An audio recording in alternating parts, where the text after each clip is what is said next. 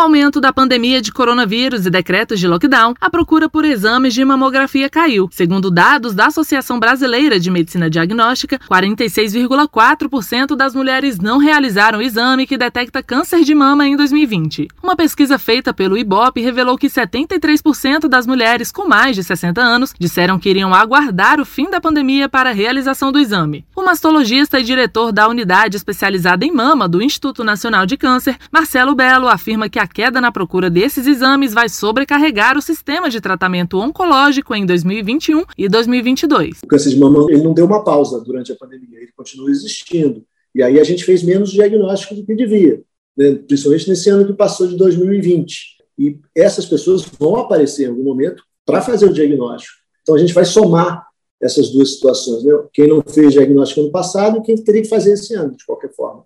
Né? Então uhum. a gente provavelmente vai ter uma sobrecarga no tratamento do câncer de mama nesse ano de 2021, 2022. Algumas cidades já começaram a vacinar pessoas com comorbidades, como é o caso de Macapá, no Amapá. Porém, com os casos da Covid-19, muitos pacientes oncológicos estão sem fazer as consultas e exames, reduzindo assim os cuidados com o câncer de mama. Como relata a presidente da Comissão de Pacientes Oncológicos Unidos pela Vida e pelo Amor, Léa Learte. Aqui o nosso estado é precário tem paciente que está morrendo por falta de medicamento, leitos, UTI, nós não temos UTI suficiente para atender os pacientes.